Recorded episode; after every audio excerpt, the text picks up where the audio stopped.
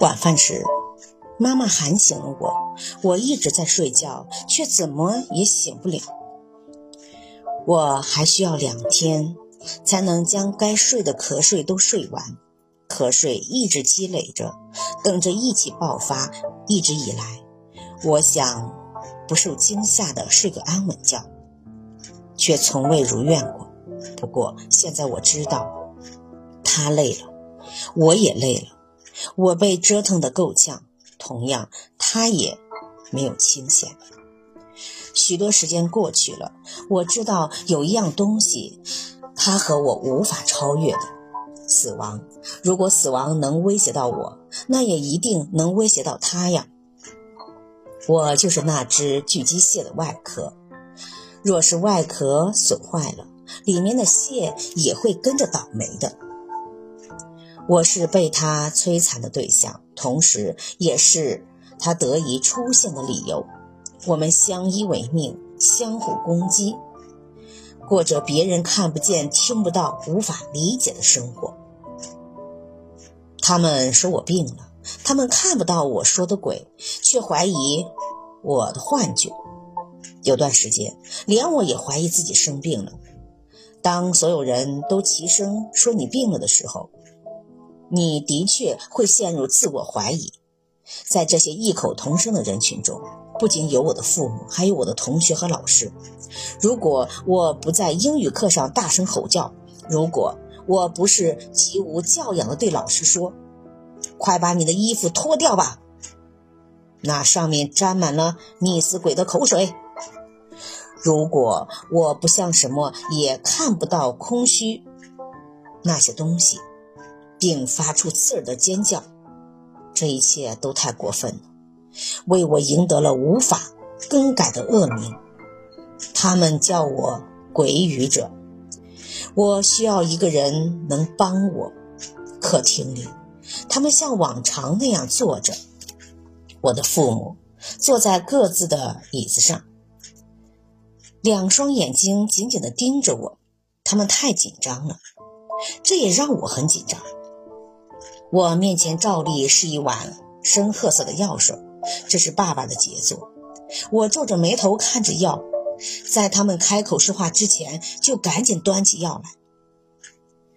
我没有病，只是泄露了秘密。如果我能料到，既然并没有一个人能直接帮助我，那我就应该隐瞒秘密，隐藏恐惧与愤怒。恐惧与愤怒为我带来了同样的回报。我能从他们的眼神里看到他们的恐惧，看到他们因为恐惧我莫名其妙的一些神态。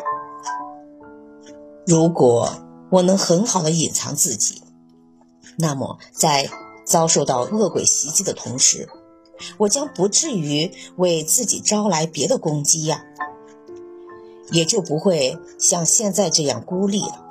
问题全在我身上。我先是把这件事情告诉了妈妈，妈妈那张管不严的嘴又告诉了爸爸。我实在不愿意失去爸爸的信任，但爸爸相信我是精神出问题了。爸爸是唯物论者，爸爸将全部精力花费在了古董收藏上，并希望我能沾染一点对这个行业的喜好。爸爸以自己在二十岁就开始读三大卷马克思主义作为自豪感。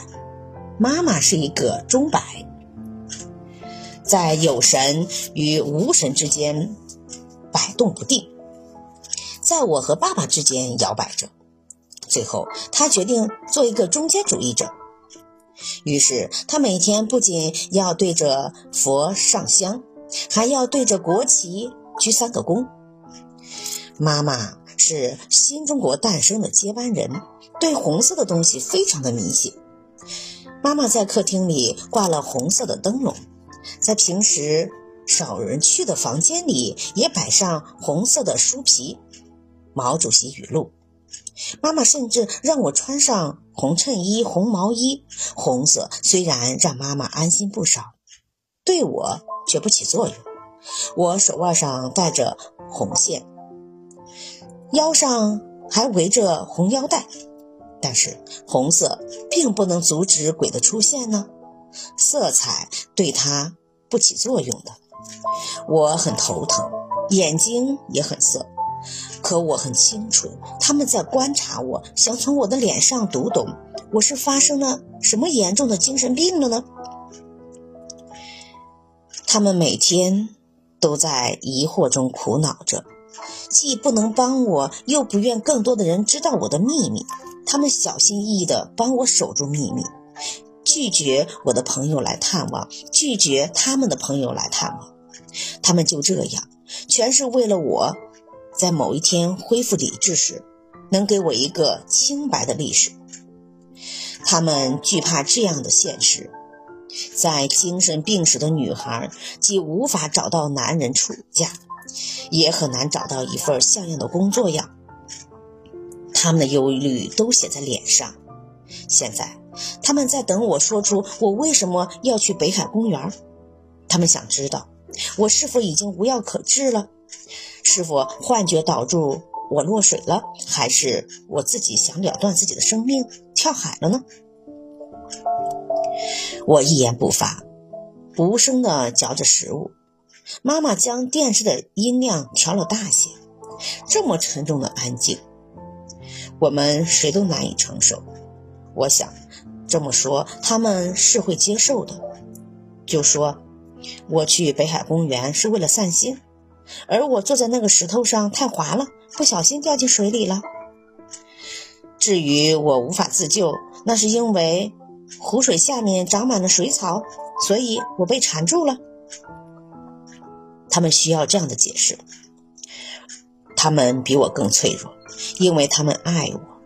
我在恶鬼出现时，第一反应就是躲在他们身后，他们抱住我。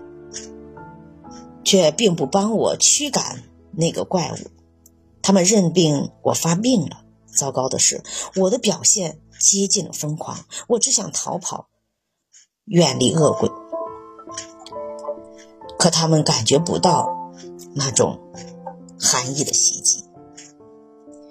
我在写生课上晕倒过，模特正背着我脱鞋。那天他来的真早。教室里除了我和他，我向模特打招呼，问他今天为什么来这么早。他缓慢地转过头，他变成了他，他的头发里两边分开，眼睛毫无神意地睁大眼睛，一双死鱼眼，皮肤苍白起皱，不断的有水珠从皮肤里渗出来，衣服也一样。从混色的袍子里不断的流出来，我愣住了。我知道空旷的教室里除了我没有别人，我无处可逃。教室的另一扇门被两个大画架给堵住了。是的，叫喊没有用的，连跑都没有用。我只有将所有能拽到手里的东西都砸向他，但是没有用。他将两个瘦长枯萎的胳膊伸向我。我在被他触到的那一刻晕倒了，我又没有呼吸逃避他，也就是从那一刻起，我觉得窒息能够解决这一绝境，最不安全却最有效的方法。我不断接近死亡，使自己获救。如果有人能看到鬼魂，是否能帮我呢？我随时都可能死去，下一刻，下一个小时，明天、后天，下个月，又一个月。我数着从我面前飘过去的时间，它们紧紧地卡在我的脖子上。我猜是爸爸在毫无办法，又担心失去我的忧愁中，向医生说了我的病情。爸爸意识到，小心为我保守秘密已经失去了意义。于是开始向每个可能了解病的人来求救，看看能否有那么一点点的希望。我休学了，爸爸就这样做了。爸爸问得很小心，会将我说成朋友的孩子或者亲戚的孩子。爸爸不想失去曾经的骄傲，也不想在别人面前获得同情。爸爸很可怜，别人夸赞他容貌较小的女儿时，他脸上的虚荣和骄傲已经褪去。他一心想掩盖自己的焦虑，这都是我的错。我决定向医生求救。他没有异样的目光，没有惊异的心态，没有嘲笑我。